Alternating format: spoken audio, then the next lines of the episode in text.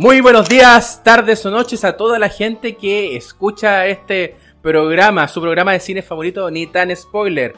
Aquí David, eh, una vez más con, toda la gente que nos escucha desde en, nuestro país y en otros lados, porque también hemos llegado reportes de que la gente escucha fuera del país, para que ustedes vean los famosos que somos ahora. Oh. Uy. Ah, sí. Sí, pues. Escucho voces. Eh, voy, a partir voy a partir presentando hacia el sur, eh, desde la capital del Chile, quizás Chile en sí mismo. Él es una persona que está a cargo del destino de mucha gente. Él tiene el poder para decir si su vida va a ser buena o su vida va a ser mala. Así, así de cruel, así de maligno, así de poderoso. Don Rodrigo, ¿cómo estamos? Muy, muy bien. Eh, bueno, en realidad he estado esta semanita eh, un poquito resfriado, como empieza el calor, eh, también comienzan los aire acondicionados, entonces esos cambios de temperatura me tienen la garganta un poco complicada, así que si estornudo se me sale, les pido disculpas. Y aparte el clima está medio raro hoy día aquí en Santiago, hoy día hubo llovizna, estamos hablando que estamos ya mm, casi segunda semana de, diciembre. 14 estamos hoy día, bueno, ustedes lo seguramente lo escuchar otro día, pero para contextualizarlo en qué está pasando. Pero lo demás, bien, bien, eh, con ánimo de un nuevo programa. Eh, quiero hacer una consulta, eh, quizás es una estupidez la que voy a decir, pero con llovizna, ¿el olor a lacrimógena cambia o no cambia? Oh, tienes razón, está un olor raro, raro. Yo creo que eh, hablando, vamos a hablar un poco de los globos de oro después. Y vi que Chernobyl, que todavía no he visto, tiene varias nominaciones. Yo creo que debe, debe oler algo así, como ahora. Chernobyl, uy, se nos debe ser muy grato ir para la capital. No, no, no, no. Y estaban los metros parados, está, un poco complicado los accesos, así que. Pero, pero bien, bien, bien, bien. Bueno, y nos dirigimos hacia Antofagasta. Él, por unanimidad de las personas, de las personas, sobre todo féminas, que comentan del programa, tiene la voz más sensual del podcast. también es conocido como el hombre del tiempo, porque tiene tiempo para todo. El señor Fernando, ¿cómo está vos, Feña? Buena presentación, muy bien Amaya. Eh, estoy contento ya, una costumbre de los sábados en la tarde, juntarse con don Rodrigo y con don David y hablar de películas ya es una costumbre de, la tarde y ya lo pasamos súper bien y ojalá que se transmite esa energía a la gente que nos escucha. Eh, y para complementar lo que decía David, eh, tenemos gente que nos escucha incluso desde Australia. Toma. Nos llegaron unos mensajes a las redes sociales eh, diciendo, felicitándonos por el programa. Y bueno, nosotros ahora en este momento como una forma de agradecimiento don Rodrigo les va a dar un saludo en inglés. Adelante, Rodrigo. eh, oh, hello. Pero ya sé quiénes son las personas, seguramente que tú decís que son de Australia, así que eh, les mando un abrazo eh, grande a ellos, en verdad, mucho, mucho cariño. No, la comunidad chilena en, Australia, buena onda. Sí, en, los primeros capítulos nos escucharon desde Canadá también. Ah, from Canada. Oh my god. Sí. Así que. Ojalá nos escuchen desde Canadá también. Sí, nos escucharon también desde Canadá, así que eh, eh, bien, estamos internacionales. Sí, sí, de a poquito va agarrando vuelo esta cuestión. Pero espérate, ¿cuál Canadá? ¿Canadá país o Canadá Coa? no, Canadá país. Ah, ya, porque igual yo pienso que nos podrían escuchar desde Canadá intramuros. Ojalá. y también agradecer a la comunidad de Caldera. oye, la comunidad de Caldera, yo, de verdad quiero agradecer. Eh, les voy a, les voy a contar algo. Eh, me invitó una de las compañeras del, Cabildo a un programa de radio muy bueno que sale los días miércoles por Radio Amanecer, los miércoles en la noche a las 9 de la noche. Es eh, un, bueno, un programa de actualidad. Así que aprovecho para pasar el dato para que puedan sintonizar Radio Amanecer eh, los días miércoles a las 9 de la noche. Muy bueno el programa por lo demás. Excelente, excelente. y lo otro que yo estoy, bueno, tengo un compañero que trabaja en el diario Antofagasta y estoy tratando ahí que nos haga alguna alguna publicidad, pero es complicado, pero vamos a tratar. ¿Alguna cuña? Sí, primera No, plana. una, una, una cosita ahí que salga un poquito ahí en, el, en un diario digital que salga ahí algo, pero ahí estamos. Espérate, un diario, viendo, estamos diario viendo. digital. ¿Qué diario? ¿Se puede saber? El diario Antofagasta. Ah, el- ah, bien, muy bien, sí. Oh, mira. Yo siempre leo el diario que nos está Antofagasta. yendo bien, ¿eh? Sí, ojalá eso Sí, se reflejara en la, en, la, bonito. en la platita. Ojalá eso se reflejara en la platita. Chuta, ya estamos tirando. Ya, ya nos estamos que- tirando al piso. Sí, no, lo que pasa es que necesitamos comprar equipo. Somos unos pobres podcasteros que necesitan un poquito de su. De, de- de su de, de lo que salga de su corazón para comprar unos Un humildes equipos. No, pero igual vamos de a poquito, No, de a poquito, sí. Ahora el viejito Pascuero. Ojalá nos traiga algo. Oye, el viejito Vascuero no va a entrar a, no va a entrar a Chile. Un auspiciador. Sí, Lo van a derribar. lo van a derribar. Oye, sí, a todo esto, Amaya, el primer capítulo habló de posible auspiciador y ya vamos en el sexto, séptimo capítulo y no pasa nada con el auspiciador, pues David. Es que el, vetado. el auspiciador se tuvo que lanzar a quiebra. Chuta. Está, está tratando de, de resistir, de, de solventar su local y no y queréis que no auspicie. Sí, no, pero yo le tengo fe. En algún momento va a decir, ahora sí, cabros, y nos va a poner así uno. No sé cuántos billetes verdes. Del Monopoly, del Monopoly sí. Pero ahí van a, van a aparecer. Sí, pues por último, que Cine Hoy nos regala una enchadita. Sí. Oye, El, sí. el pelado, ¿te verdad que el pelado que conocimos una vez que fuimos a, a pedir pega cuando estábamos en la universidad? Ese pelado nos podría haber hecho la movida. Mm. Bueno, Oye, saludos eh, ahí, está escuchando. Oye, eh, No me diste la pega. Te odio, te odio. te odio. Por tu culpa, mi universidad fue terrible. No me alcanzaba ni para la fotocopia. Desgra pelado desgraciado. Eso tenés que Pelado desgraciado. Ahora tienes el Oye, poder. ¿cacharon que salieron la, la, mm, las eh, nominaciones para los Globos de Oro? Los Globos de Oro que están súper eh, manoseados y cuestionados desde siempre. Pero salieron algunas, no sé si hicieron cuenta, si revisaron un poco. Eh, y bueno, hay varias películas que, y series que están eh, arrasando ahí. Entre esos, Irishman, que hablamos la semana pasada. No sé cuántas nominaciones tiene. Tiene, No a ver, si veamos. Tiene mejor película de drama. Está eh, Don Martin eh, di- eh, para mejor director. Tenemos a. Hoy no nominaron a mejor actor, solamente a, mejor, actores de, secundario. Que ahí está Al Pacino y Joe Pesci. Oh, Joe Pesci, muy bien. Y Al Pacino también. Al Pacino debería haber estado para algo mejor. Oye, pero vieron que eh, según también como esta eh, estadística de Netflix, eh, el irlandés como que solo el 18% de la gente de Estados Unidos como que la vio de una tira.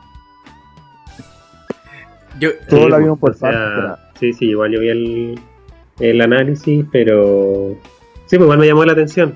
O sea, eh, eh, Netflix ya lleva una, una estadística así, pero sabe la gente hasta qué minuto la ve, sabe cuántos capítulos de la serie la gente ve.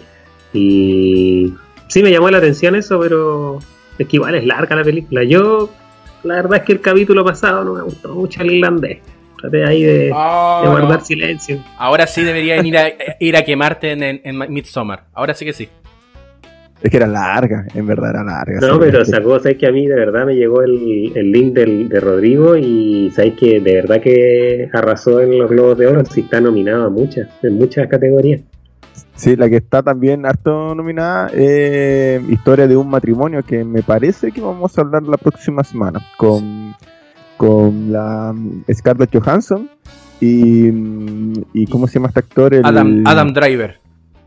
Adam Driver, que yo creo que el actor que más hemos hablado de sus películas en este podcast, porque Sí. eh, lo vimos en, en el filtrado de Ba- Black Klansman, ¿cómo era el nombre?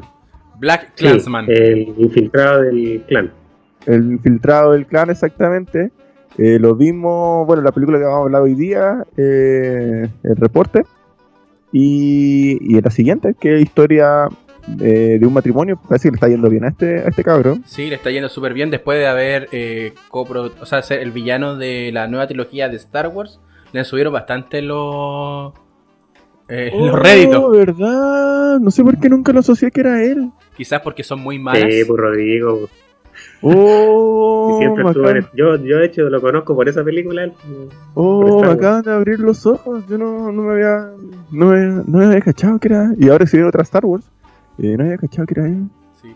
Oye, yo estoy de las nominadas, estoy cachando que sale Knives Out y Jojo Rabbit, que esas son de las películas que espero bastante. ¿En qué categoría? Están en categoría comedia musical, pero la que más estoy esperando es Jojo Rabbit, que es de, de Don Taika Waititi, Ah, el del Thor, Ragnarok. entre otras películas. Ah, ya. Oye, Sí. Oye, y al, y al Guasón que lo hablamos también en un minuto, le, también le ha ido bien, ¿ah? Le ha ido terrible bien a do- al bromas. Tiene hartas nominaciones. Sí.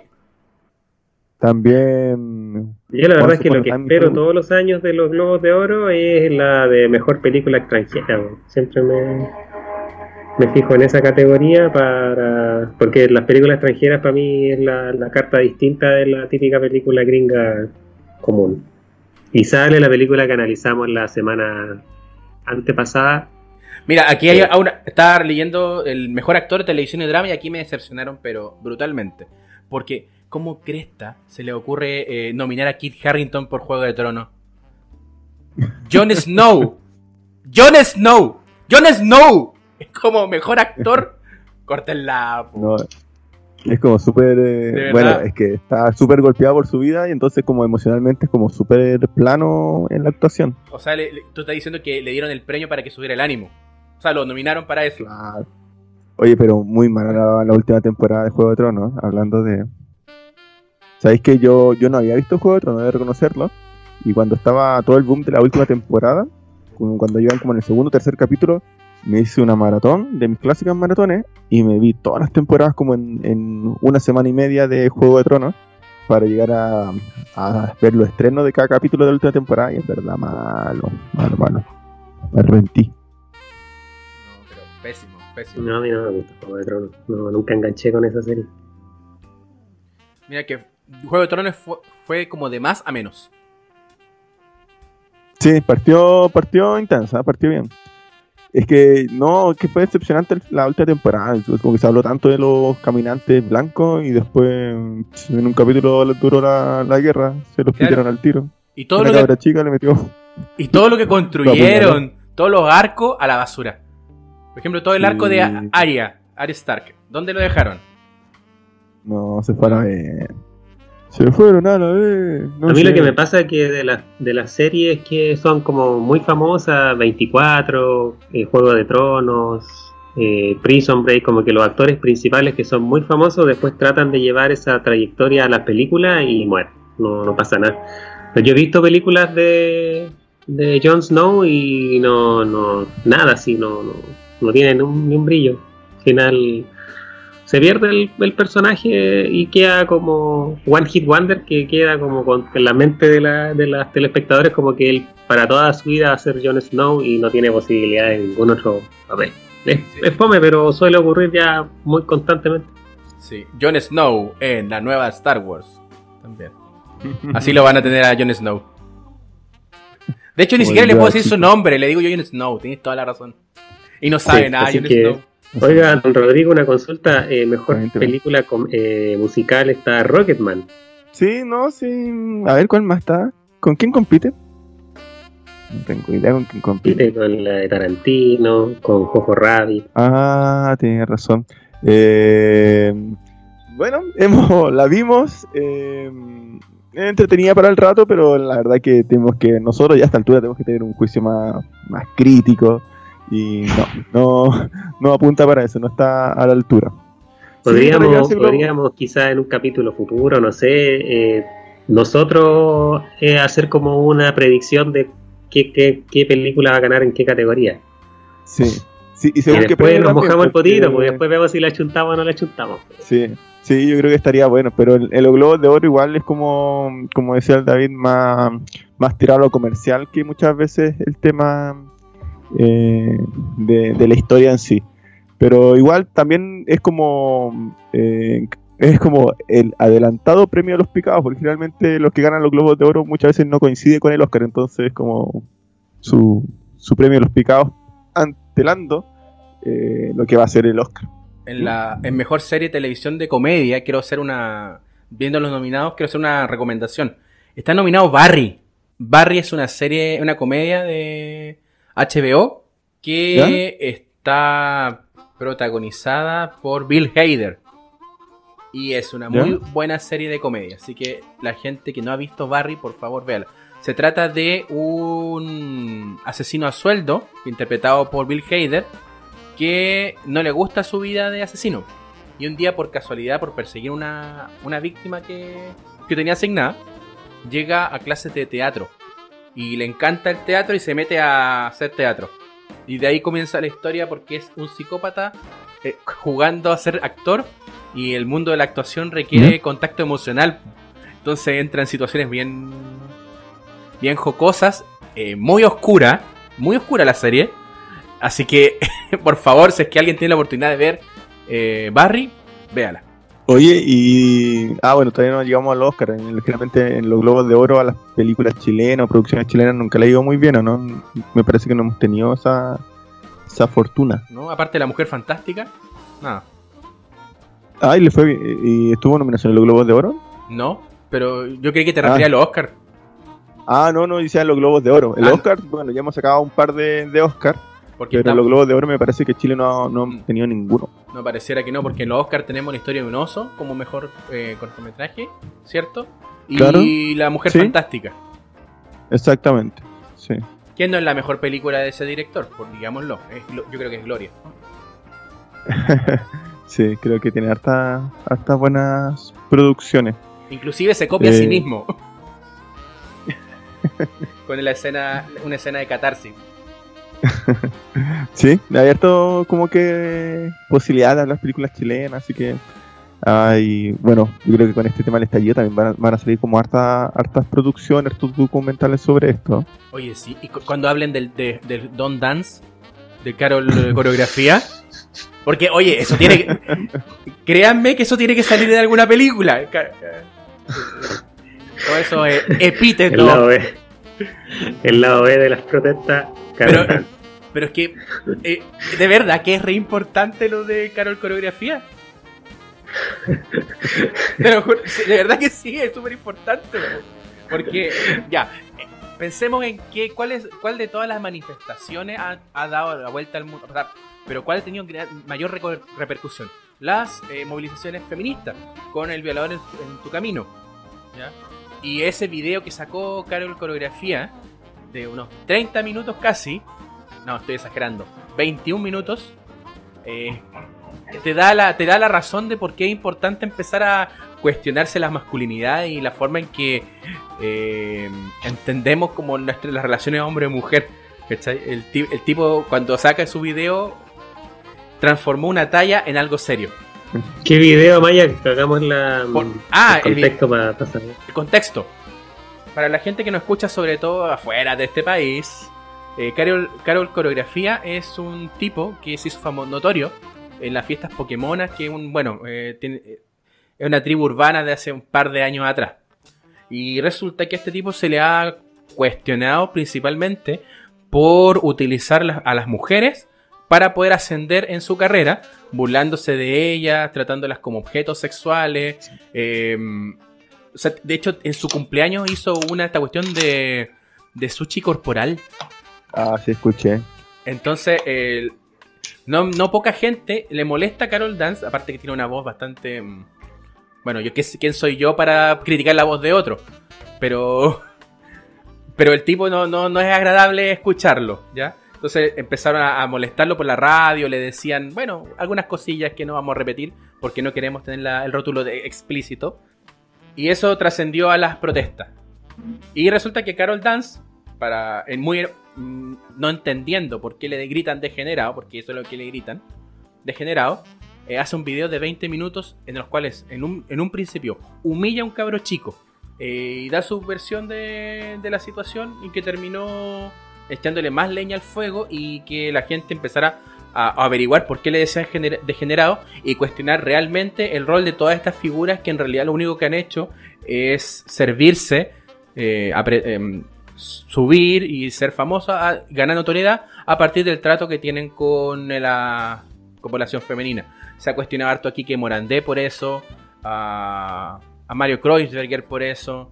Yo creo que es un tema que se podría analizar seriamente y las películas es un, terreno fértil para ello. Totalmente, totalmente. Oye, y hablando de películas, esta jornada, eh, ¿de qué película vamos a hablar? Vamos a hablar de dos películas. La primera de ellas es El Reporte. Feya, ¿nos podrías contar de qué se trata el reporte? El reporte es sobre, bueno, el reporte se estrenó este año, en, específicamente en enero del 2019 es una producción que le corresponde a Amazon Studios, que vemos que Amazon Prime está, ahí en la pelea con varias con varias otras entidades como Disney, Netflix, etcétera. Y lo cual es bueno porque se está generando una amplia gama de recursos en la cual la gente puede decidir qué es lo que más le gusta y todo eso. Eh, el reporte es sobre una película de Daniel Jones, que es miembro del personal del Senado y se le asigna la, tarea como ardua de dirigir una investigación sobre el programa de detención e interrogación de la CIA. Eh, él, primero empieza a analizar la evidencia y se entera de que hay técnicas de interrogación mejoradas, pero que estas técnicas han demostrado ser un poco brutales, brutales, perdón, inmorales y han sido ineficaces. Eh, que fueron adoptadas por la CIA después del 11 de septiembre. El tema es que cuando Daniel Jones y el comité de inteligencia del Senado intentan divulgar los resultados de la investigación, la CIA y la Casa Blanca hacen todo lo posible para evitar que la verdad salga a la luz. Ese es un poquito el contexto de que se trata la, película. Espérate, esto de interrogación mejorada es un eufemismo, ¿verdad? Es un eufemismo. sí, ¿a qué nos referimos con eso entonces? Bueno, el, eh, a mí me sorprendió igual un poquito que, bueno, yo sabía que, que y se divulgaron las imágenes, eh, más que las filtraron, las subieron, así como jactándose los soldados y la gente que estuvo involucrada en estos interrogatorios, que eran interrogatorios, pero como tú dices, cuestionándolos porque en verdad eran torturas. Y que mm, esto, yo creo que en verdad venía desde mucho más atrás, pero supuestamente como que nace como dice el Peña, después del 11 de septiembre. Espérate, 11 eh, de septiembre, tortura. Mm, mira con la cara que termina Conan. Ya, dale. y eh, nace efectivamente de un equipo de psicólogos. Eh, no, no otra gente, supuestamente, bueno, personal, profesional que, que, se, que debiese privilegiar el bienestar de las personas en este caso no es así. Eh, ellos eh, justamente, eh, no, quiero decir mejoran, sino modifican, porque en verdad empeoran, modifican los clásicos interrogatorios que se hacían para torturar a la gente para que soltaran la información. Se justificaba en función de la información que obtuviesen. Es decir, vamos a torturar, pero nos avalamos la tortura porque eh, las personas torturadas no van a entregar información confidencial que le va a ayudar al país. Que se dieron cuenta efectivamente que estos medios de tortura eh, no generaron ningún resultado. Esta gente no, habló nada porque no estaba involucrada y porque en verdad no era, no era óptimo. De hecho, algunas personas murieron en, ese periodo de tortura. Eh, bueno, y entonces claro, todos los sectores, en verdad, bueno, algunos sectores no querían que este reporte saliera a la luz, justamente porque eh, decía que se ocupó tortura, violencia sin ninguna justificación. Nunca hay justificación, pero supuestamente la justificación legal era que iban a obtener información y no la obtuvieron. Es decir, torturaron y asesinaron gente simplemente por gusto. Entonces tenemos a este Adam Driver que quiere sacar a, este, este reporte a la luz pero eh, como la información es tan fuerte y hay tanto gobierno involucrado, eh, la estaban ahí tratando de, de, cortar el tema. A mí, eh, bueno, hay que, yo creo que tenemos que separar en niveles el análisis de la película. El primero yo creo que tiene que ver directamente con el contenido. Y a nivel de contenido, me llamó mucho la atención, poderosamente la atención, esto de que siempre que se cuestionaban los métodos que utilizaba la CIA para extraer información, lo primero eh, de la gente detractora de los métodos era hablar sobre la evidencia de que no dan resultados. O sea, o sea toda la gente que, se ha, estudiado, se ha dedicado a estudiar procesos de revelación de información respecto a las torturas, ha llegado a concluir de que no son efectivas. ¿Por qué? Porque la información que puedes extraer en realidad está coercionada y la gente va a decir lo que tú quieres escuchar por algo. Pero yo creo que el solo hecho de que te cuestiones si es efectivo o no, habla de, un de eh, una distancia moral, ética tremenda. ¿Y por qué? Porque ¿cómo diablo te vaya a cuestionar si, siquiera tener que torturar a alguien? O sea, imaginemos que las torturas fueran efectivas, que pudieras obtener información real de las torturas. ¿Es eso lícito entonces utilizarlo? ¿Es peor el fin que los... Eh, eh, peor el...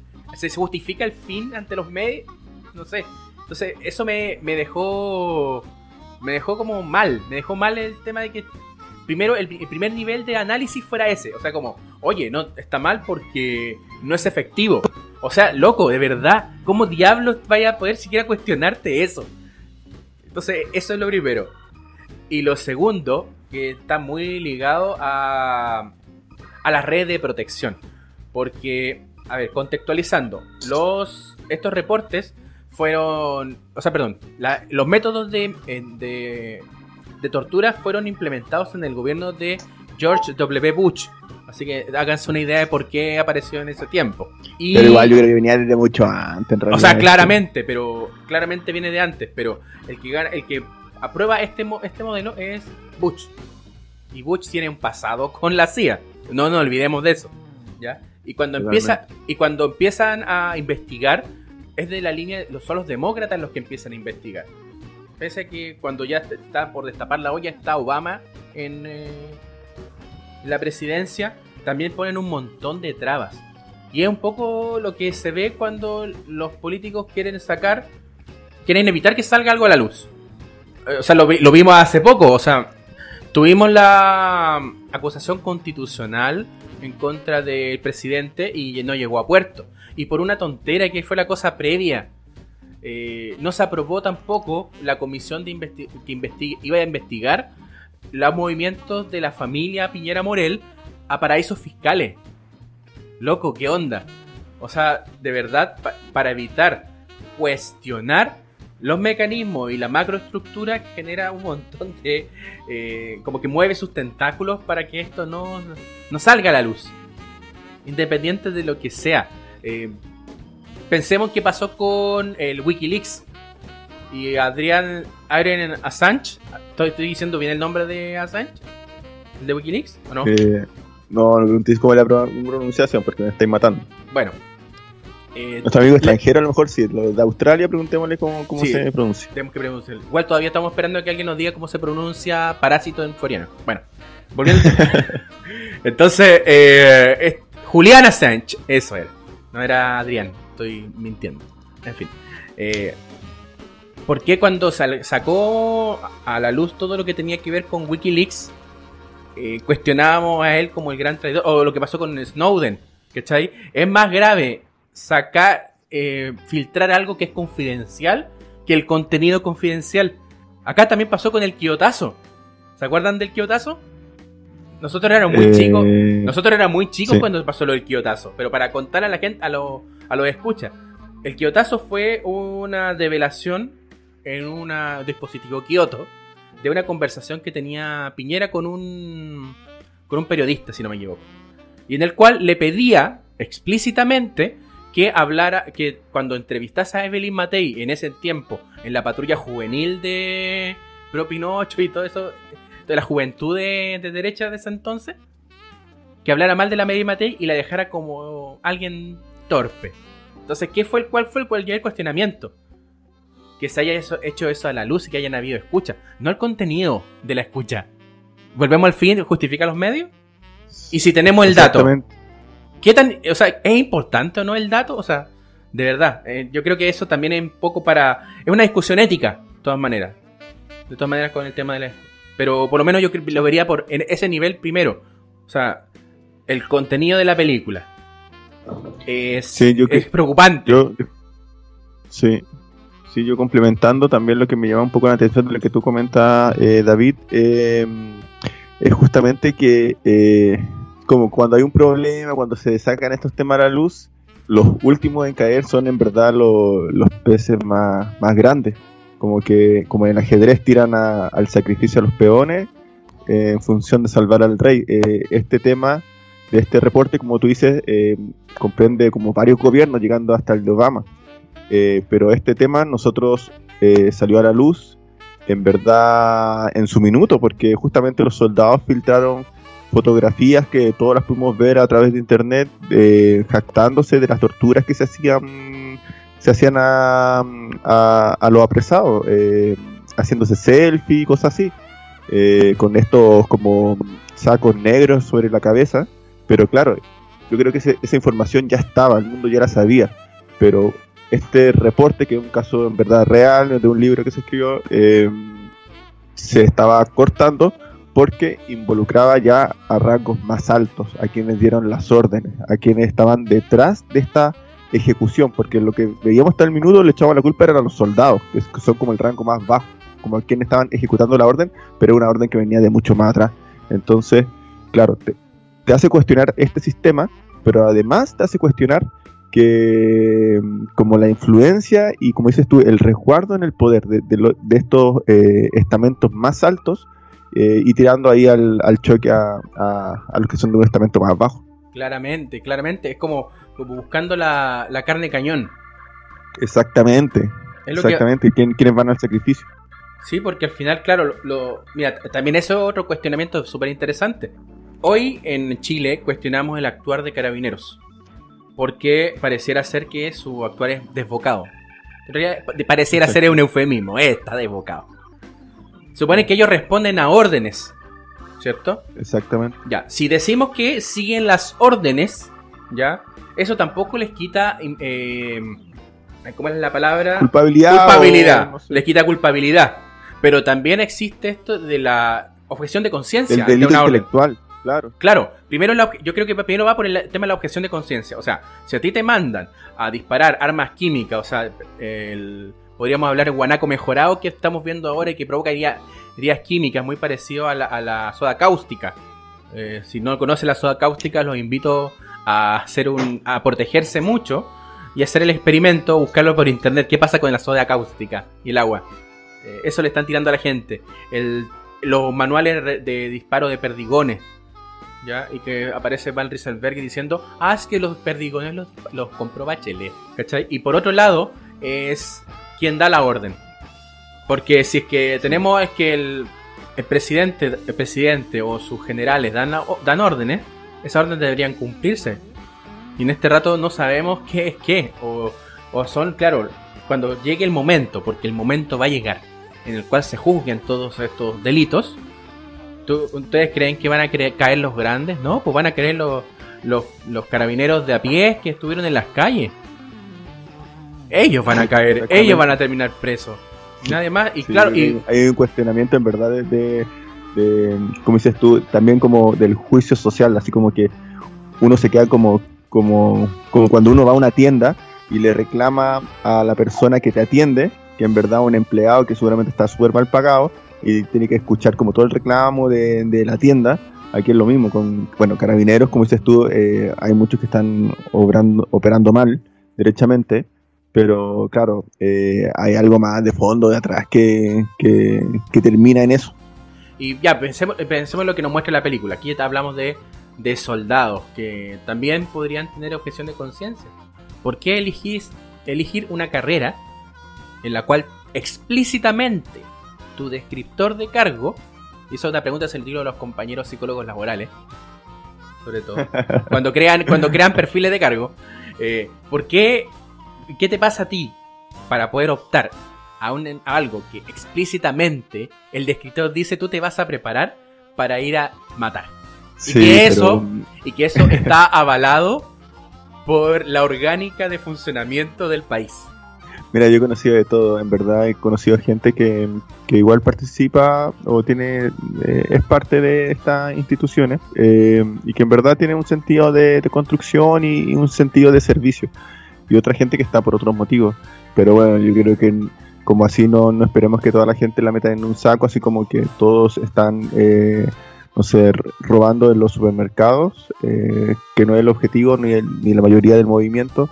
Tampoco es bueno al otro lado también meter todo el mismo saco. Creo que también hay personas que, yo, yo imagino eh, que deben estar apuntando hacia otra parte. Pero aún así me, me, cuesta me, cuestiono eso. De cuando tú te das cuenta que el descriptor y lo que tu tarea es prepararte para una guerra que probablemente nunca llegue y que estés pensando en que esa guerra en algún momento va a llegar.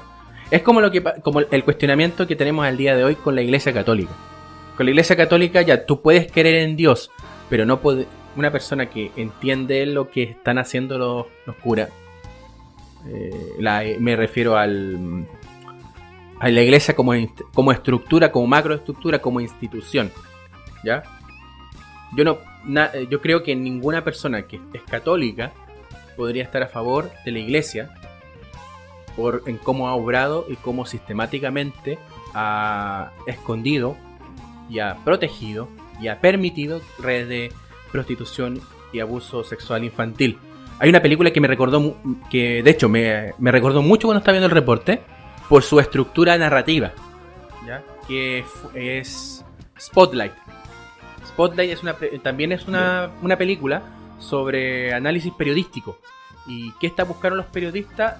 Derribar algunas redes de abuso sexual infantil y de encubrimiento. Y de hecho eh, lograron encontrar un algoritmo en cómo la iglesia eh, escondía a los curas pedófilos, cómo los reubicaba y qué códigos ocupaba para ello. Y cuando mostraban, y eso fue lo más triste que, bueno, que me pasó a mí, que, sentí cuando vi esa película, eh, aparecía el pequeño Cotolengo, aparecía Chile, infamemente célebre con estos mecanismos para encubrir Sí, yo estoy de acuerdo contigo, Rodrigo, que hay que separar a la gente de las instituciones. Pero cuando la gente también tiene que entrar a hacer crítica con las instituciones a las cuales valida. Siento yo. totalmente, totalmente. Yo creo que uno no puede ser como absolutista, decir, eh, oye, no sé, que yo soy tal parte o, sea, tal institución y avalo todo. Creo que eso en verdad no significa que no, que no hay un análisis al respecto porque siempre hay cosas que mejorar, obviamente. Oye, David, y con respecto a eso que, acabáis de comentar del tema también del periodismo, en, bueno, sale en el, en el reporte que mm, en un momento, eh, claro, estaba ya casi cerrado que no iban a tirar este, este reporte a la luz eh, y la gente supuestamente que lo mandó eh, a apoyar a, este investigador para que sacara el reporte también lo estaba dejando solo y ahí como que para meter presión tuvo que comunicarse confidencialmente con los periódicos para, para así como tirar una pizquita como que va a salir a la luz este tema. Y de hecho lo tiran, así como no completo, pero información sobre el reporte. Y ahí se genera presión y ahí recién se ponen, se sientan a conversar y, y cómo se va, y deciden tirar el reporte a la luz, pero eh, se genera primero esa presión me parece que igual pasó mucho en los movimientos sociales, como que recién se hacen las cosas o se sienta uno a conversar, porque generalmente siempre dicen, oye, hay que privilegiar el diálogo, pero se ponen a conversar cuando, cuando se ejerce esta presión, en este caso ocupando el poder de los medios. Claro, eh, esto es lo que pasa con, bueno, hace un tiempo atrás hablamos de la doctrina del shock, pero una de las cosas que toma la doctrina, la doctrina del shock tiene que ver con el uso de los medios de comunicación como construyendo las narrativas que se lanzan hacia, lo, hacia la ciudadanía y cómo la ciudadanía compra esa narrativa y las toma como verdad. Eh, sin ir más lejos lo que pasaba con el Mercurio o lo que pasó con TVN en el tiempo de dictadura. En la vuelta a la democracia, creo que fue informe especial, eh, mostró las, cintas en bruto de las grabaciones que tenía TVN en ese entonces y las comparó con las cintas que salían al aire. Y tenía días que, o sea, algunas, algunas, muchas, de algunas, muchas, eran diametralmente distintas. O sea, estaban mostrando un, parque, pastizales, y eso en ruido blanco, nada de nada estaba pasando. Y en post, postproducción le ponían balazo, como que hubiera enfrentamiento. Metralleta, sí, sí. Metralleta. Eh, bueno, búsquenlo, está en, está en YouTube. Está en YouTube eso, tienen que poner forma especial. Eh, grabaciones dictadura, algo así sale. ¿ya? Pero claro, el periodismo crea estas narrativas. O sea, la, la prensa, no el periodismo. La prensa crea estas narrativas y a veces están en desacuerdo o están en contraposición al valor o al, rol que tiene el periodismo, que es netamente mostrar información eh, fidedigna y lo más neutral posible. Al día de hoy tenemos eh, muchos medios de contracultura que también tratan de mostrar su, su verdad, pero también están teñidos. Entonces tenéis que entrar a, un poco a limpiar, porque el día de hoy y lo que no contempla la doctrina del shock es que la misma gente también tenga medios de distribución de información. En este rato tenemos Facebook, tenemos Twitter, tenemos Instagram, todos andamos con un celular en, la, en el bolsillo y lo podemos sacar para grabar en cualquier momento. Y lo tiramos ahí y ponemos nuestra propia narrativa. ¿ya? Eh, desgraciadamente hay gente de ambos lados que ha ocupado esa, ese medio para tirar noticias falsas, las famosas fake news y que dañan, dañan a ambos lados. O sea, desde las esferas del poder, si quieren ganar algo de credibilidad, no deberían hacer montajes. Y a su vez, la gente que está a favor del movimiento, si quiere ganar credibilidad, tampoco debería compartir todo lo que les llega y tampoco generar montajes, porque, digámoslo, hay, también ha habido montajes desde el movimiento. Y eso hace que pierda validez, sobre todo ante la gente si la, gente que nos escucha entenderá o se habrá dado cuenta que nosotros somos muy pro movimiento social, pero también hay que ser críticos. También hay que ser críticos con el cómo, eh, qué cosas, qué cosas, qué prácticas validamos. ¿Ya? Eso también es, es tremenda, tremendamente importante. Nosotros no podemos entrar en ese juego. No podemos. Nosotros queremos cambiar la sociedad, hacer un Chile mejor no podemos partir a hacer, crear un Chile mejor, un tabula rasa, si tomamos las prácticas que tanto nos molestan de, de las líneas del poder, de, la clase política, que en realidad no, no, no nos representan mucho que digamos. No podemos. Yo quiero complementar algo que dice David. Y bueno, hay, hay como, como buen programa, hay cosas en las que yo estoy de acuerdo con la que él dice y cosas quizás en las que estoy un poquito me, generan mis dudas, pero debo decir que principalmente la base de lo que dice Maya estoy muy de acuerdo. Eh, y principalmente lo que apunta al área de la información, en este caso con la película, que, eh, claro, principalmente ahora cada uno de nosotros tiene como la, la capacidad de sacar celular y entregar información y muchas veces esa información está vista quizás no de la perspectiva como debería ser el periodismo de entregar la información de una forma eh, de una forma que sea equilibrada y no con, un, con, el fin de que la persona por sí misma después que recibe esa información haga su propio juicio y, y determine en qué está de acuerdo y en qué no. Siento que la gente quizás cuando trata de sacar alguna información, dependiendo del contexto en el que esté, la entrega y la persona que recibe la información por sí misma eh, a veces se genera como una, como una, como una imagen quizá no tan imparcial de lo que ocurrió. A mí, por ejemplo, de repente me llega así como, como fotos de, de, artículos y hay que funarlo, hay que funarlo y en el fondo uno no sabe quién es ni sabe la información de la otra persona. Y en eso eh, hay una, me acuerdo ahora de una película que se llama La Casa. No sé si la vieron en eh, Noruega. Cuéntanos más. ¿La viste, Maya?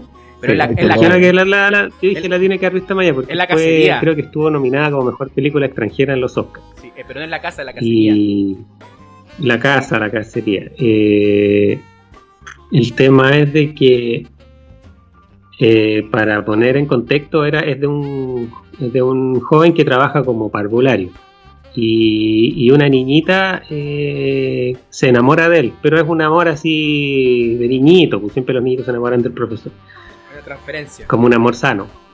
Y se empieza a generar un... porque la niñita empieza a decirle a sus padres de que el profesor, en este caso el que la cuida, tuvo algún acto medio indecoroso con ella y se empieza a generar toda una bataola así y una, y una bola de nieve de información que el final termina súper, eh, queda la embarrada, porque es un pueblo chico más encima y queda la embarrada en el pueblo.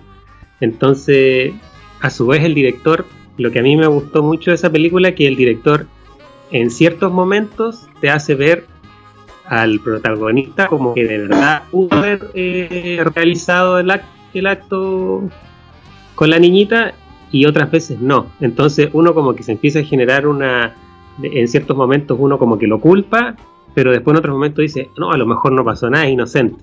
Y te va colocando en las dos veredas del, del, camino. Entonces, creo que igual hay que ser como súper cuidadoso con la información que, que en el fondo, como dice bien David, que uno está entregando y ser lo más imparcial posible. Claro. Es como, es como el, el, debate que se generó hace poco con la intervención de la de Cecilia Pérez en el colegio de su hija, cuando acusaba a una profe de hacer proselitismo político.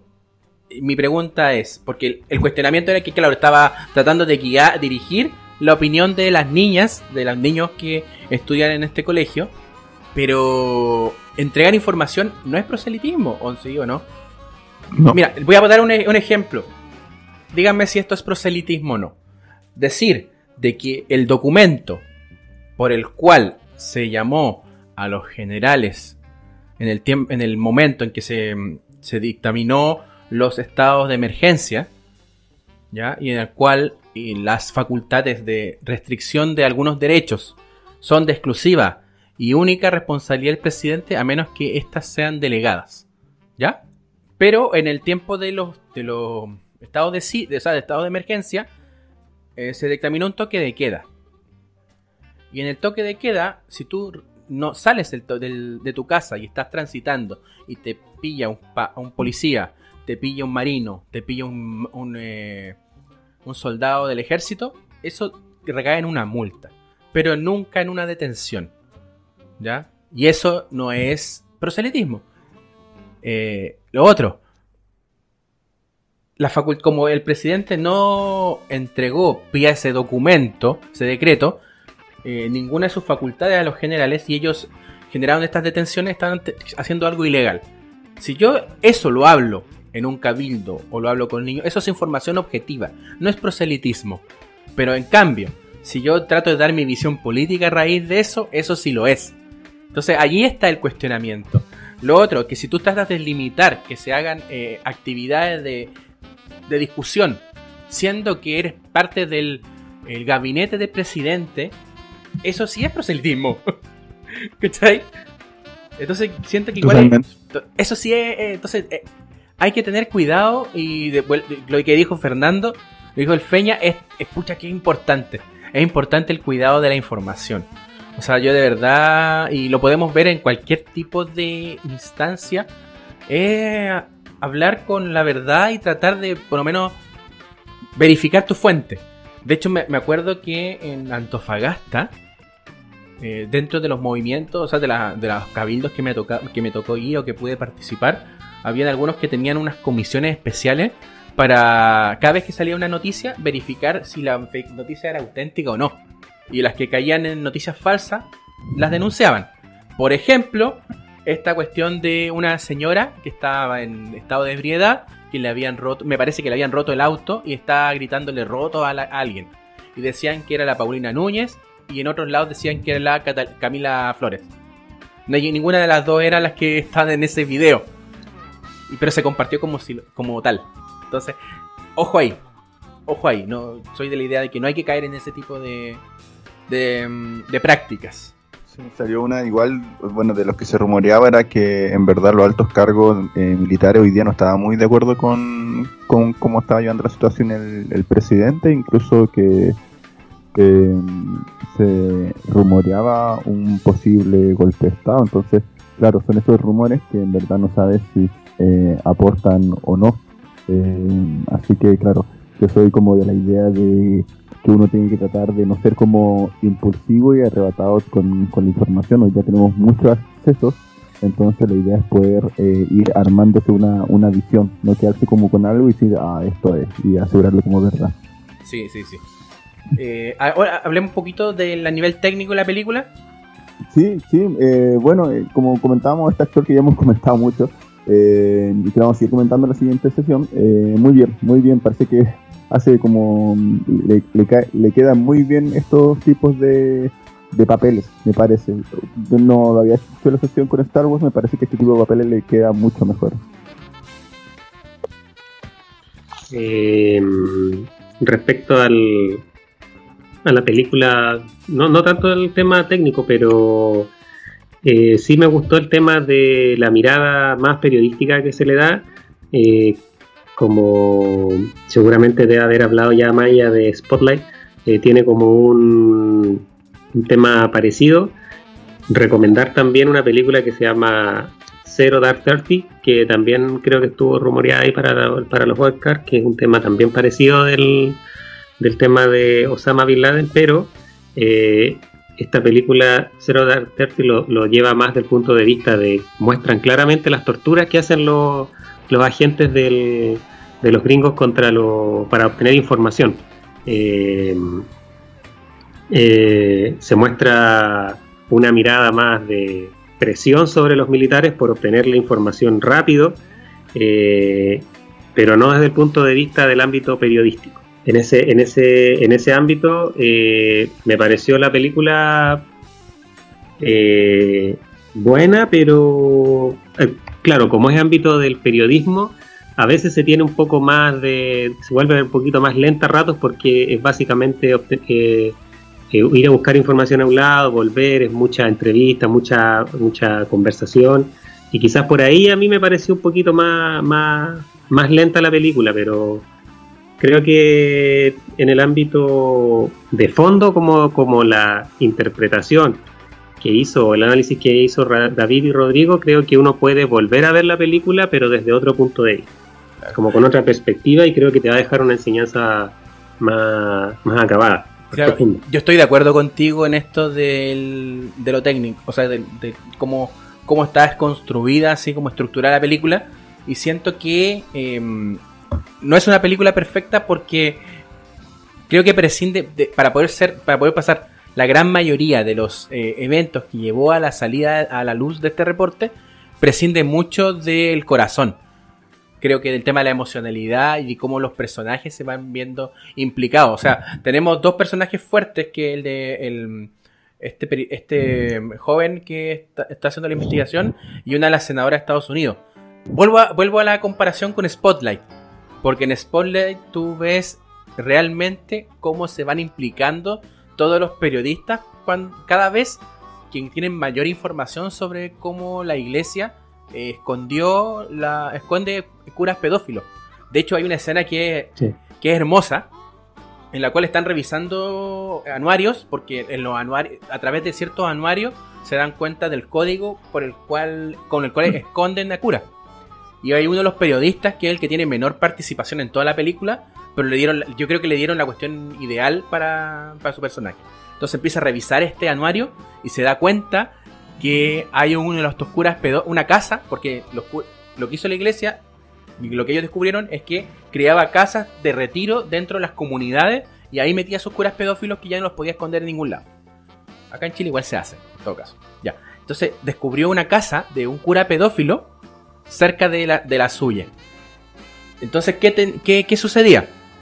Si es que le decía a su familia o a sus vecinos que había un cura pedófilo ahí, comprometía la investigación. Entonces entraba a un dilema ético.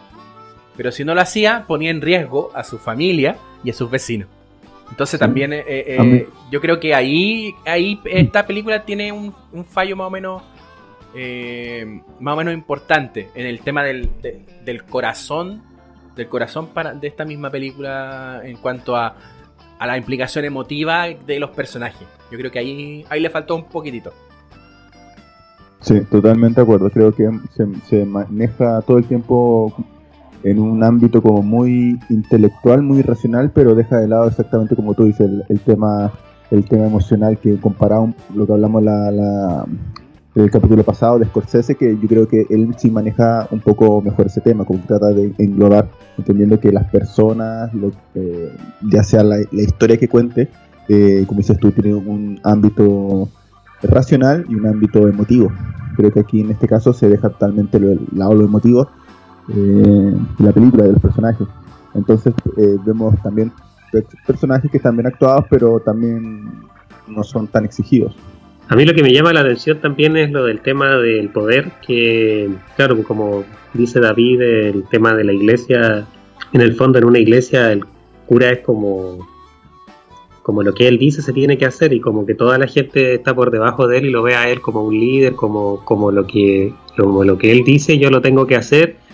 Y cuando ese cura se equivoca o, como en este caso eh, no denuncia y prefiere esconder cosas y dejarlo por ahí, eh, siento que el poder empieza como a corroer. Eh, sí creo que en Spotlight quizás los periodistas tenían más posibilidad de encontrar información porque no sé si el poder de la iglesia es tan fuerte como el poder que tengan la fuerza de la fuerza militar de Estados Unidos. Eh, quizás por ahí se le podía haber sido un poquito más, más difícil y al, protagonista de la película en comparación a los periodistas de la, de la película Spotlight. Sí, es cierto. Yo creo que tienen un poder similar, pero hay capellanes pagados por el ejército. Y no acá en Chile nomás. La alianza iglesia-poder eh, es muy grande. Y no, por, no, por, no es casualidad que el imperio romano haya adoptado el catolicismo. Porque tiene todas las herramientas de control posibles.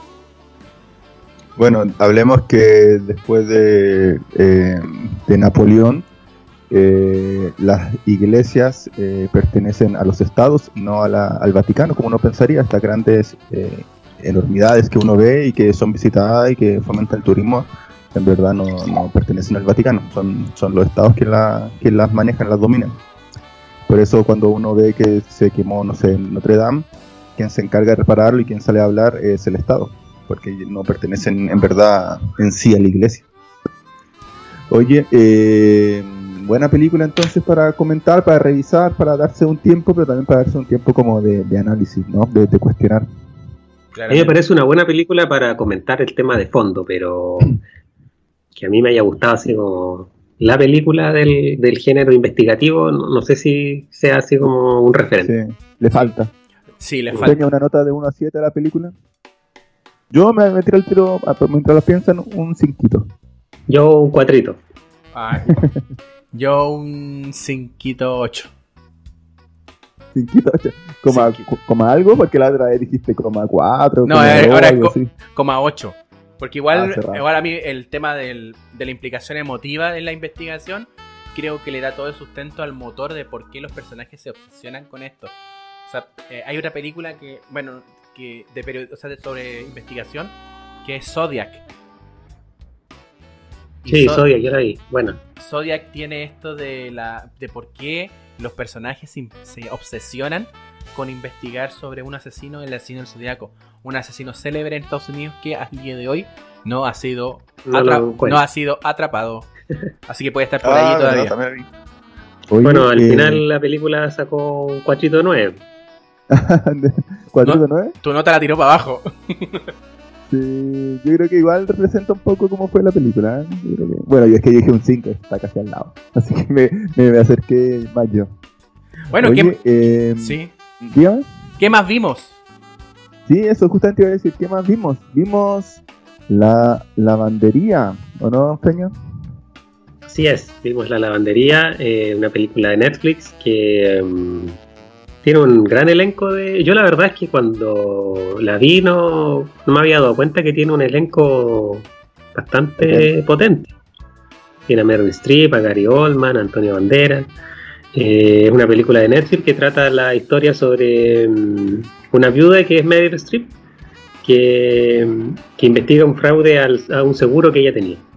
Y todas las pistas que ella tiene le conducen a dos abogados de la ciudad de Panamá y un abogado es Gary, Gary y el otro es Antonio Banderas, que los vemos constantemente narrando la, película. Eh, ellos se benefician de las lagunas del sistema financiero mundial y la película habla sobre los, sobre los llamados papeles de Panamá, que es una investigación periodística del año 2017 en la que tras una infiltración en un, de un despacho de abogados se desveló que importantes personalidades mundiales tenían patrimonio no declarado en bancos de Panamá, que es un paraíso fiscal. Ese es como a grandes rasgos de qué se trata la película. Oye, oye y a, Eh, propósito, en los papeles de Panamá sale Chile. No, sale, sale todo el mundo. Sale todo el mundo. Sale los Rus, los amigos de Putin, sale Messi, sale un montón de gente. A saber, Esto, como a- dice el Pe- sí, a saber en Chile tenemos a Alfredo Valle, Hernán Vigi. Para la gente que no sabe, Hernán Vigi, uno de los principales personajes que apoyó a Pinochet y fue el candidato de la derecha una vez que volvió la democracia. Agustín Edwards, eh, jefecito de El Mercurio. Tenemos a la familia Calderón Boloniski, propietaria de Ripley. A Luis Enrique Yaur. Acuérdense de ese. de ese apellido que está relacionado con el. de ese personaje. Relacionado con el banco BCI. Tenemos también a Iván Zamorano. Iván Sí, Zamorano también sí. metido en el chanchullo y varias otras otros personajes que estaban relacionados con la dictadura de Pinochet. Sí, me pasa con esta película que, como dices tú, que el, el trasfondo, eh, la historia que hay detrás, lo que comentaba también el Feña, eh, es mucho más potente que la película y quizás la película no lo logra atrapar por completo.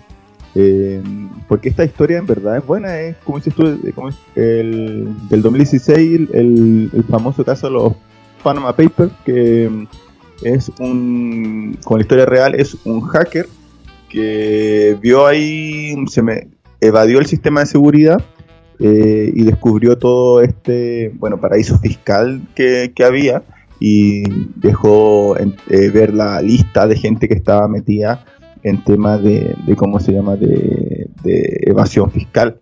Eh, así que a mí me parece como, escuchando así la historia, como el tema de hacker y cosas así, que pudo haber sido mucho más entretenida, sobre todo que este hacker todavía no lo pillan, que lo que vimos, en realidad.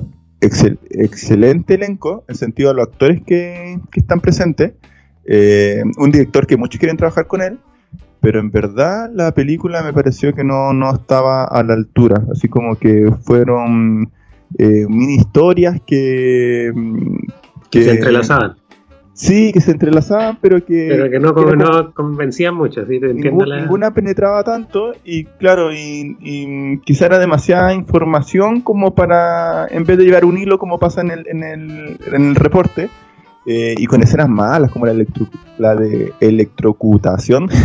Eh, así que no, en verdad a mí eh, sí creo que hay una crítica, hay un trasfondo, eh, pero no me gustó. Es un estilo como bien, también de dirección bien particular, me hizo un acuerdo a- al infiltrado del, del clan, como finaliza, como un, con, finalizando con una crítica directa. eh, no, no dejando en tener en, como a interpretación nada, sino decir, oye, eh, hicimos esta película por esta crítica.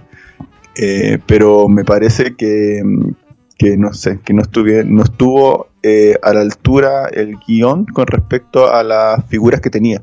Destaco la actuación de Meryl Streep, que en verdad no la vamos a descubrir ahora, sino viene haciendo grandes papeles hace mucho tiempo, pero se le puede haber sacado más partido. Eh, a Gary Oldman, eh, Antonio Banderas no sé si me gusta tanto, pero, pero bueno, también se le pudo haber dado algo más, exigente, creo que, que, que da para hablar del tema de fondo, del tema de cómo estas eh, grandes monarcas ya tienen mucho dinero y se generan estas estrategias para tener más dinero, o mejor dicho, no, no, no, no aportar, contribuir, que un poco el tema que, se habla mucho en, en este tema de los estallidos sociales y, en el tema de la reforma en general a nivel del mundo, que se busca eh, reducir la desigualdad, eh, el- los sueldos entre la gente que gana menos y la gente que gana más.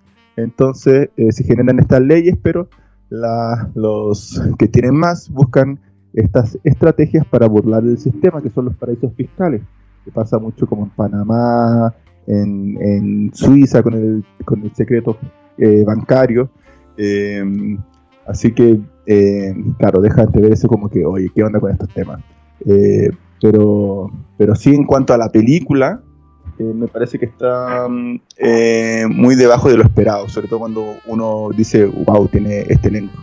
Yo sí, comparto lo que dice Rodrigo. Eh, a lo mejor me equivoco en lo que voy a decir, pero por prejuzgar al director, pero tiene otras películas, pero lo vimos en Ocean, esa película estafadores, Ocean 12, lo vimos en Magic Mike y creo que ahora se metió en un tema quizás distinto que es como de investigativo, de reportes, cosas así, y creo que trató de explicar cómo funciona el lavado de dinero, pero no supo explicarlo de una forma más, más didáctica. Trató de hacerlo de una forma entretenida, chistosa, que la gente entendiera, pero a mí, por ejemplo, me como que me aburrió un poquito. Eh, no, no, no, me mantuvo atento toda la película. Y también las escenas, hay algunas escenas, como dice Rodrigo, que no, me convencieron mucho.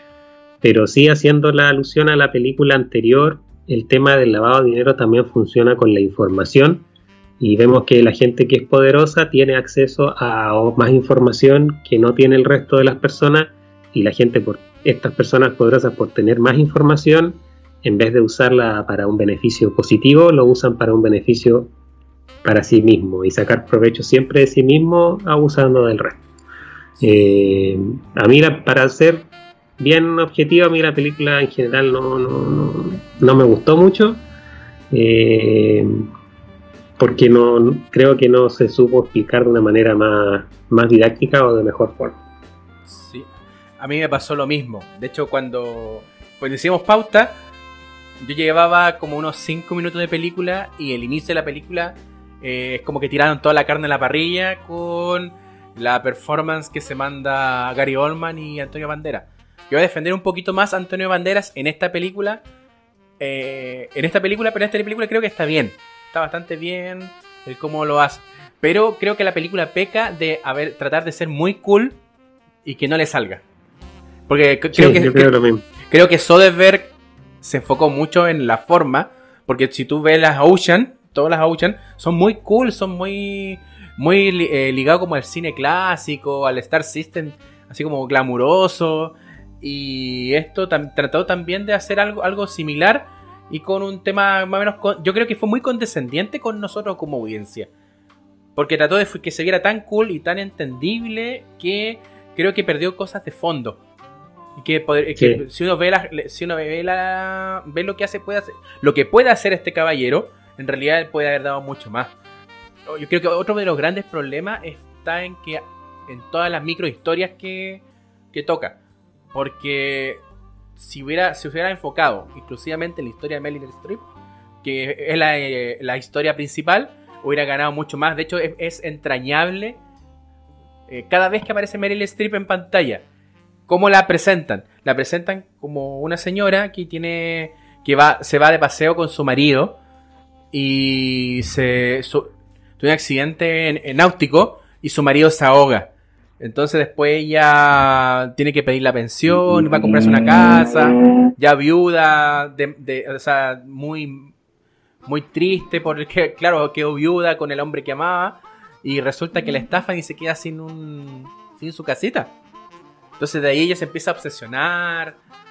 Siento que esa historia tenía tanto corazón y la dejaron, la dejaron por fuera solamente para poder explicar eh, con, una factura muy, muy chora todas las otras instancias de lavado de dinero, desde, eh, desde las personas que, que contratan y que crean, que hacen firmas de empresas fantasma, ¿ya?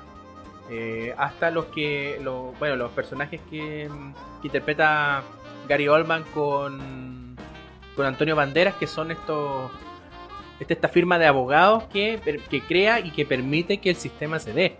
Y, y hay una parte que también le encontré muy buena que en la cual ellos están presos, o sea, van a quedar presos ya. No me acuerdo si ya estaban presos o iban a quedar presos. Y ellos empiezan a insultar a John Doe, que es el nombre que se puso la persona que eh, develó los documentos. ¿Ya? Y empiezan a insultarlo de que hay gente que necesita esto, y un poco justificándose. Y me generó hartos de vu con lo que uno ve en la prensa. Cuando ven, eh, uno ve tonteras como eh, salen sobreseídos los, los tipos que estaban en, penta pagando una multita. Oye, es que esto es inaudito. Como yo soy una persona proba, o sea, por favor. Dan a clases de ética. Eh, claro, dando, te mandan a clases de ética nomás y es como, oye, corta la apo, sí. Aquí no, no lo estáis haciendo, aquí no te están haciendo un favor con reducirte en la condena. Aquí Yo hay creo lo mismo y en el fondo es por la, por la información, si ellos saben, estos tipos saben las penas a las que son, a las que van a ser juzgados y saben que van a, que las penas son bajas. Sí, y muchos de los delitos que cometen son legales. Sí, bueno, y es lo que un poco, bueno, tú David que has estado más en, temas de cabildo, yo al menos que he ido, eh, es algo que en verdad pide la gente, que es el tema de la, de la impunidad. Yo creo que la, en sí la gente está como muy, muy molesta por ese tema, de que, de que eh, hay un montón de, delitos, eh, manejo de información, como dice el Peña, eh, que al final no terminan en nada y como dicen, en verdad están asesorados por un bufete de abogados que saben que en el peor de los casos van a terminar en esto, como en una clase de ética, nada más. Claro, hay gente que muere por esto, por un par de pesos. Gente que muere por este tipo de cosas y por lo menos lo que trata. Eh, y eso creo que sí es exitoso Soderbergh con esta película. Al mostrar que a esta, este tipo de cúpulas no les importa. Y que ellos entienden que el juego es así. Vamos a caer nosotros hoy, pero hay otros 10.000 como nosotros. Es como la hidra. Le cortas una cabeza y salen dos más. Esperando ansiosas comer el, los bocadillos que les tiran y lo nefasto también, que son estas figuras, o sea, ni siquiera esto se restringe a, a grandes criminales y a, políticos y a empresarios. No, también hay gente que... Eh, hay eh, celebridades que están metidas con este tipo de cosas. Hace un tiempo atrás, bueno, tú dijiste Messi, Zamorano. Que en varias partes está, claro, está investigado y que incluso yo creo que ellos tienen tanto así como eh, poder, así como Lucas, que a lo mejor ni saben que estaban metidos en eso. Como que tienen como son mini empresas, o no, no, no mini en verdad, son grandes empresas, eh, que, que, no sé, se dejan llevar por lo, por lo que le dicen su, su gente a cargo, pero yo creo que en verdad saben lo que se metían, porque igual tienen que poner su firma. Eh, pero sí, es un caso que, que yo creo que es una película que, o un caso que apunta directamente a la impunidad, que es un tema eh, que yo creo que a todos los países les le, golpea. Yo me acuerdo el caso del presidente de Colo Colo, Ruiz Tagle, que también pues lo mismo, tenía información privilegiada de las acciones y claro, salió culpable todo y la multa era menos que la, que, lo, que la cantidad de plata que ganó. ¿Mm? ¿El hijo de la presidenta también? No, sí, un montón de casos, sí. La, la, cantidad de personajes que están metidos en este tipo de cosas es enorme. Incluso también hay, otra cosa que también me, quiero comentar que tiene que ver con lo que está alrededor de la película. Los personajes que eh, de la firma Mousak y Fonseca, este alemán y este panameño, en eh, la vida real, trataron de impedir que esta película viera la luz. De hecho, demandaron, ¿Ah, sí? demandaron a Netflix. Demandaron a Netflix para que la película no saliera y argumentando que lo estaban difamando. Oye, si, si Netflix eh, vio que había tanto revuelo porque se ve la película hubiera hecho algo mejorcito, ¿no? claro, es como lo que pasó con el... Tú decís que el, la película no está a la altura del, eh, del Condoro. No, totalmente. Yo creo que, que, peca de eso, que no está a la altura de hacer en verdad una, una denuncia como, como corresponde. Eh, creo que es un tema súper potente, en verdad. Eh, uno dice el caso de, de Panamá, y, es, verdad que hay países que, viven de esto, eh, de, ser como, eh, no sé, paraísos fiscales. Por ejemplo, en el caso de, la Unión Europea, sabemos que no, no todos los países están, no todos los países europeos están unidos a la Unión Europea, por eso no todos los países tienen el euro. En eso está Inglaterra y en eso está eh, Suiza. Y Suiza no está en la Unión Europea porque eh, es paraíso fiscal. Si, es que se uniese a la Unión Europea, tendría que develar el, secreto bancario, que es su principal ingreso. Entonces, eh, es un tema súper importante eh, a nivel mundial. Que, me dejó con gusto a poco la película en ese sentido, que lo toma como muy. No, no, no se diseñó bien. Yo concuerdo con lo que dice Rodrigo en el sentido de que el trasfondo de la película da para mucho. El tema del. Lo mismo la película lo habla, pues, de que el dinero lo transforman. Eh, se pusieron de acuerdo en que eh, íbamos a hablar primero del oro, luego se transformó en una moneda común que también tiene que ver con acciones, con la bolsa de capitales, con fondos mutuos, etcétera. Y, y después empieza a hablar de el fondo del, lavado de dinero. Y siento que ese tema da como, tiene como mucha, como que hay mucha, mucho tema ahí para abordar. Y la película como que no lo, no se fue en el fondo, no le sacó el provecho que podría haber obtenido del tema. Eh, como dice Rodrigo también, o sea, como dice David, de que también fue denunciada, quizás podrían haber hecho algo más, más importante, pero siento que el director trató como un poco de suavizar el tema o hacerlo quizás más, más cool más entretenido, tratar de explicar de una forma más dinámica, pero no, por lo menos a mí siento que no, no me, no, no me no recibí lo que yo estaba esperando de la película. Me acuerdo de Lobo Wall Street. Que ahí el. Bueno, lo que trató de mostrar el Lobo Wall Street fue como un impacto más eh, emotivo. Se fue por ese lado el tío Scorsese. Que no tiene esta. Que podrían. Quizás si es que hubieran seguido un camino por ese lado. Lo del lavado de dinero también hubiera sido importante. Pero quizás no lo más importante. Sino lo más importante es cómo afecta alrededor. Eh, lo, que hizo, lo que hizo Martin Scorsese con esto fue mostrar lo nefastos que son estas personas, estos personajes que crean y que lavan dinero y que se enriquecen a través de la bolsa, en, eh, detrimento de la otra gente que no, que no vemos. Acá podrían haber hecho algo muy similar, pero desde las víctimas reales del lavado de dinero, la, gente de a pies. Porque también, claro, insisto, insisto que creo que se farrearon la historia que, que, que, eso sí les quedó muy bien, la de Meryl Streep se farrearon esa historia poniendo a, estos otros personajes como la empresa chica que tenía que pagar un seguro porque se murió el esposo de la Meryl Streep y les perdieron mucho tiempo con ellos y ahí no llegó a nada. Después pusieron la historia de un, eh, unos tipos que están recibiendo soborno en China y no llegaba a nada. De hecho, de ver se da el tiempo de criticar el comunismo y por ahí nomás tampoco se hace cargo de la crítica. Lo critica nomás y chao. Eso fue todo. comunismo chino, por eso me mm. refiero. Y nada, eso queda en nada. Después tienen a un tipo con mucha plata que en realidad tú lo cuestionas por, un, por eh, temas más morales relacionados con infidelidades que por lo que ocurre con el lavado de dinero. También, historia de la basura. Entonces, se perdió demasiadas oportunidades y creo que es. sí, pues como tú bien dices, Amaya, el logo de Wall Street igual es cool y es una comedia incluso, pero está mucho mejor planteada. Está mucho mejor planteada y te queda claro el, mensaje. Los personajes que hacen esto son nefastos.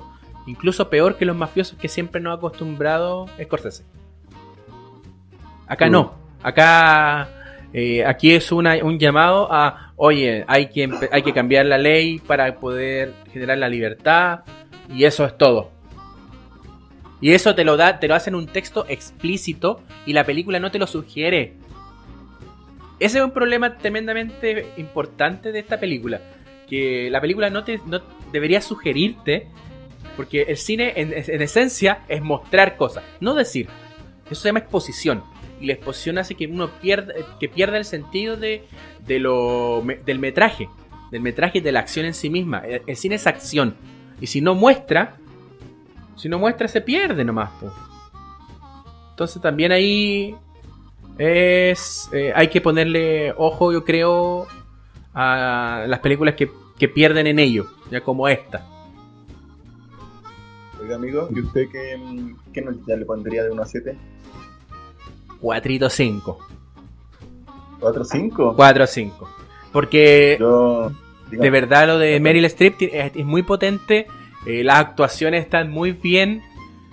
este, este trío Gary Oldman, eh, Antonio Bandera y Mel Stream están excelentes. Y Mel Stream hace dos papeles, ojo. Pero muy bien, muy bien. Pero todo lo demás, como que tienen un, tienen un montón de materiales de buena calidad, pero al final no, no, no llega a puerto, creo yo. Yo, mm, ahí siendo un poquito más crítico, eh, voy a ponerle un 2. 8, Sí. Sí, sí, es verdad. Es que, ¿sabéis qué? Cuando, cuando comentamos. la veía volar. El, Irlanda. no, sí, estoy ahí tirando hachazos como loco. Y después yo soy. Em, es que, mm, ¿sabes que cuando vi, después que hicimos el programa de el irlandés, me quedó como un poco la, la ¿cómo se llama? La, la duda en la cabeza, como de este tema que uno, como dice, así como que, no sé, si es que hay tantos buenos materiales, tantos buenos ingredientes, es imposible que el chef haga un mal plato. O al revés, así como que si el chef es muy bueno, no sé, eh, con ingredientes malos hará un buen plato, no sé. Entonces yo dije, pucha, a lo mejor habían tantos eh, actores potentes que a lo mejor era imposible que el irlandés saliera mal. Em, pero ese juicio me lo, me lo tiró para abajo totalmente eh, la lavandería, que tenía actores potentes, tenía ingredientes buenos y el plato salió malo. Entonces eso, eh, en verdad, eh, por eso soy tan crítico, porque claro, Ben Strip o, o los otros actores igual actúan bien, pero es porque eh, va a ser difícil que actúen mal, pero en verdad no se les sacó provecho. O sea, puede haber puesto cualquier otro actor para hacer esos papeles en verdad. Incluso uno diría entonces lo llamaron para hacer un tema más comercial, así como que hicieran gancho para ver la película. Eh, así que por eso soy tan crítico. ¿no? Creo que eh, hay un tema de fondo que es importante, pero no se le sacó provecho, no se sacó provecho a los actores, eh, no se maqueteó bien la, la, historia. No, no me, no me gustó. ¿y tú? Yo le pondría un 3. Porque. Pero el 3 no se lo pondría los actores, el 3 se lo pongo al director porque no, como dice el Rodrigo, no, quizá él trató de hacerlo de una forma que no fue la adecuada. Pero a mí generalmente la película no me gustó, me aburrí, no, no tengo una buena opinión de la película. Creo que va a pasar sin pena ni... Sí, yo opino igual, pese a que fui el más benevolente, pero sí, de todas maneras la, la película eh, se pierde se pierde muchas oportunidades se pierde muchas oportunidades. ¿Y qué notita promedio? Ahí el matemático que tenemos. Dijimos un 2, un 3 y un 4, 8, ¿no? 4, 5. Ah, un, un, 2, un 3 y un 4, 5. ¿Cuánto hace eso? A ver, que abre un Excel rápido. 3, 1. 3, 1. Mm. Ah, entonces. Mala. Rechazada. Rechazada la película. Veo para abajo. Sí. Oye, ¿qué, ¿le podríamos dar un premio a las películas malas? ¿Cerrando el año? Eh, no, así como cuando la película es mala que se gane algo. Cuando leemos una película y la película termina siendo mala, le damos un, un antitrofeo. Un antitrofeo. Un dislike. Un dislike. Un dislike puede ser, me gustó, me gustó. Un dislike se lleva esta película. Por penca. Oye, ayer me acordé de usted. Estaba, estaba buscando qué ver en la tele y estaban dando Rambo. Oh, ¿cuál de todas? la 1, donde refleja más problemas psiquiátricos Rambo. Es una persona totalmente en un brote psicótico. Yo creo que ni sabía que estaba en guerra. Mira, pobrecito, pobrecito Rambo. ¿Y ustedes que quieren seguir? Oye, y a modo de, de cortos, eh, de cortito hablar de que, bueno, esta semana salió unas noticias rápidas. Y esta semana salió el tráiler de la película nueva de Casa Fantasma. Ah, sí. Pero es la continuación de la. Ah, no, esta es con los actores antiguos. Es una nueva, ¿o no? Claro, es una nueva. Eh, la 3 la vieron, creo que es de las mujeres. Yo la vi sí. me Y ahora, es de la, ahora es de unos niñitos. ¿Un niñito Casa Fantasma? No, hay unos niñitos que, por lo que vi el tráiler, es como que sale el niñito de, Stranger Things y, que sale ese cabrito. Eh, ellos viven como en una cabaña y encuentran eh, dentro de un eh, armario viejo la ropa de los cazafantasmas y como que hacen un revival. Y salen como después encuentran el, el auto característico y todo. Es tratar de revivir una película que ya tipo Rambo que tienen que dejarla que perteneció a una época y lo y fue súper buena, pero ya en esta hora creo que ya no hay nada más que contar de los Fantasmas Era icónica los Fantasmas Sí, pero ya. Las primeras sí eran buenas. Que la corten. Y sobre todo de meter ese niñito de Stranger Things en todo. Por favor. Deje- Así que, que, ese este niñito decimos a los... se, se dedique a vivir su juventud, su adolescencia, por favor. No se la quiten. Explotación infantil. Por no. No. Así que desde este podcast le decimos a los directores y a los productores y a los inversionistas, como dice don David, que la corten. Igual la voy a ver, ¿eh? Ya, yo ni, Sí, ni siquiera también tenía salió, idea de ello. También salió Disney Plus, tiene pensado hacer el, el reboot de eh, Mi Pobre Angelito. Oh, ¿en serio? Eso sí que es tétrico, ¿no? Sí, Da ¿y quién- ¿Y quién va a ser Kevin? ¿Va a ser el niñito de Stranger Things también? No, es otro niñito. Yo la vi, lo- la verdad no, nunca lo había visto ese niñito. Pero también pues dejen morir al mi pobre angelito. Sí, creo que después incluso salió, salió como la 4, la 5, ya era una cuestión ya. No, horrible. Y después incluso me acuerdo que salió hasta la copia que era mi pobre diablillo.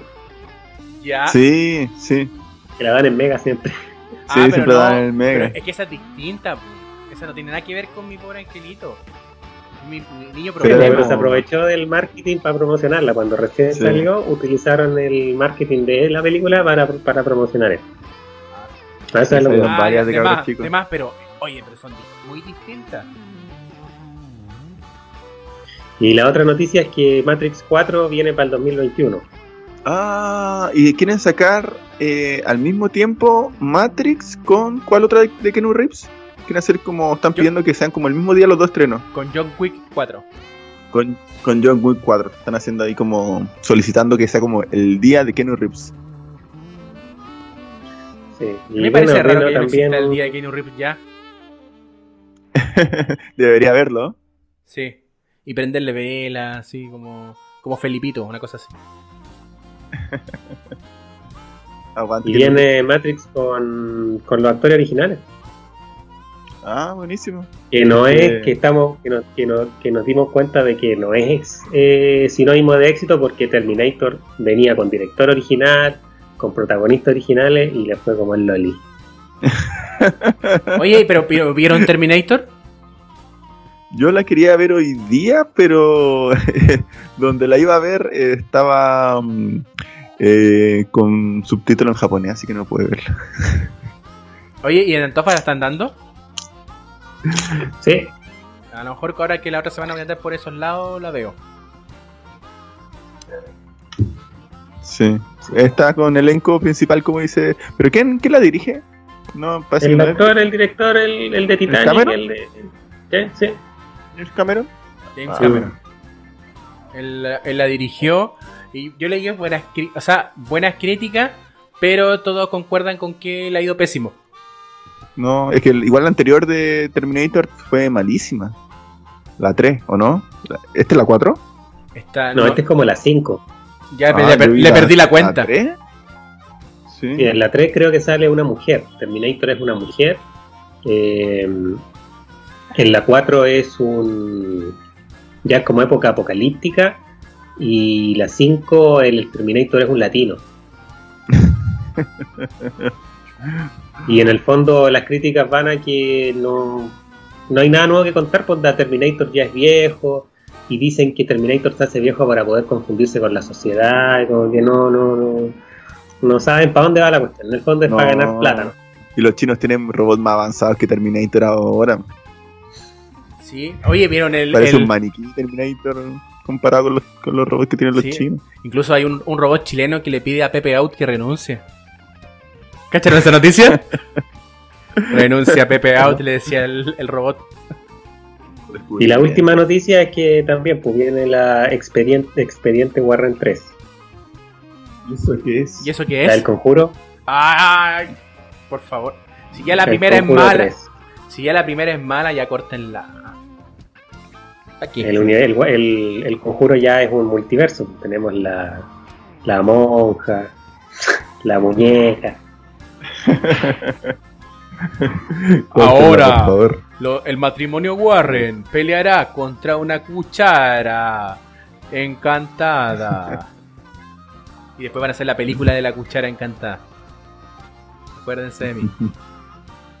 Oye, para, para el siguiente capítulo tenemos ya una película parece que definida, pero nos falta otra, así que si quieren mandarnos mensajitos y, y recomendarnos a lo mejor una, pues hacerlo, ¿no? Claro, eh, la película que vamos a analizar la próxima, el próximo capítulo, la próxima semana, es una, la- una historia de un matrimonio, así se llama. Marriage Story, eh, que está protagonizada por Scarlett Johansson y por Adam Driver. Otra vez, Nuevamente, Este es somos podcast- fan número uno de Adam Driver. este es el podcast de Adam Driver, ¿o no? sí, totalmente. Podríamos mandárselo. Sí, a mí ¿sabes que me encanta que. Yo no voy a hablar de Adam Driver. Me encanta que Scarlett, que Scarlett Johansson en papeles dramáticos. Sí. Yo ya la vi, la vi ayer, adelantándome, ¿Ya? así que estamos para, para comentarla, no quiero adelantar nada. Ya. a pesar de eso ni tan spoiler, pero eh, bueno, lo vamos a comentar más a fondo, pero me gusta que eh, no se casa completamente con una visión, sino que muestran como la visión de las dos partes. Hablamos de, de que una es como cómo se lleva una, una separación, un divorcio. Entonces generalmente siempre queda como generalmente un malo, porque se, se- las películas se enfocan como en una visión. eh, y, se te- y se busca como victimizar un sector y el otro culpabilizar. En cambio, yo creo que en esta se, se, se, muestran las dos visiones, lo cual eh, se asemeja más a la realidad. Oye, así sí. que, eh, claro, así que para Sí. comentarla bien el próximo. Si tiene que ver con una separación, podríamos hacer un programa doble con Eterno Resplandor de una muerte sin recuerdo. Ah, puede ser, yo la vi hace, hace mucho, eh, creo que fue de las primeras películas que vimos a, a Jim Carrey eh, en, en un papel que no fuese cómico. Eh, me parece que hizo una de terror también, no me acuerdo cómo era, cómo se llamaba, 24. Número, era 20 un número. número 23. 23 casi, 24, estuve, estuve Muy- cerca. Eh, A mí sí, me eh, gustó. ¿Te ¿Cuál? gustó el número 23? Sí. No Sí, la encontré una obra maestra, pero No. para el rato me entretuvo. sí, y se ve como Jim Carrey en verdad como en otros papeles actúa bastante bien. No, Jim Carrey tiene buen eh, rango actoral. La tres. Sí, De Truman Show. sí. De hecho, nuestra presentación sale de Truman Show. Sí, y salió a la, a la luz él porque era como, como un Kramer, im- imitaba, hacía muchas imitaciones y, y eso hizo que llamara la- su atención actoral. Oye, eh, eh, así que se nos espera buen capítulo. Sí. Chiquillos, palabras al cierre. Eh, agradecerle a la gente que nuevamente llegó hasta el final del capítulo, a la gente que nos escucha en Australia y en cualquier parte en verdad que esté y le deseamos mucho cariño. Eh, y bueno, también te pido a ti comentar al final el tema de por dónde nos pueden escuchar y contactar. Así que eso yo me pido, un abrazo gigante. Feña, ¿tú? Palabras al cierre. Bueno, eh, disculpar que esta semana no hubo estrenos de DVD, pues, mi sección. No me dio el cuero. Porque la sección también me, me, me autoexigí mucho, porque son, son tres películas, más las dos de ustedes, cinco no alcanzo. Pero vamos a tratar de volverla, de volver, si va a volver. Eh, pero agradecer también ya la, la junta sagrada de los, de los sábados en la noche, tarde-noche, y agradecer a la gente que nos escucha. Lo pasé muy bien este programa en el, en el día de hoy. Mira, yo también eh, agradecer a las personas que nos escuchan, sobre todo los que llegan hasta el final, pensando que nuestro preámbulo antes de empezar a hablar de las películas es bastante extenso. Eh, agradecerles eso. Segundo, eh, este capítulo va a estar disponible desde el día domingo 15. Y el día domingo 15 para los chilenos está la consulta en algunas, en varias comunas de nuestro país, está la consulta municipal. O sea, perdón, la, la consulta comunal, la consulta ciudadana. Entonces, invitar a la gente que vaya y participe, sea presencialmente en las urnas que estén en su comuna o bien vía online eh, para las comunas que tienen esa, esa modalidad. Por favor, participen porque es muy importante conocer la opinión de la ciudadanía. Si bien es cierto, en muchas de las comunas estas preguntas, esta consulta no va a ser vinculante, sí puede ser representativa en la medida que participemos. Entonces es importante saber la opinión de la gente. ¿Ya? Ahora, respecto a nuestro programa, eh, pueden buscarnos en Spotify, ya por Titan Spoiler. También estamos disponibles en Apple Podcast, en Spreaker y en YouTube. ¿Ya? Y por nuestras redes sociales nos buscan por Nitan Spoiler en Facebook, Twitter o e Instagram. Así que eso, esto ha sido el capítulo 6 de Nitan Spoiler. Nos escuchamos pronto. ¡Chao! Chau, chau. chao, chao.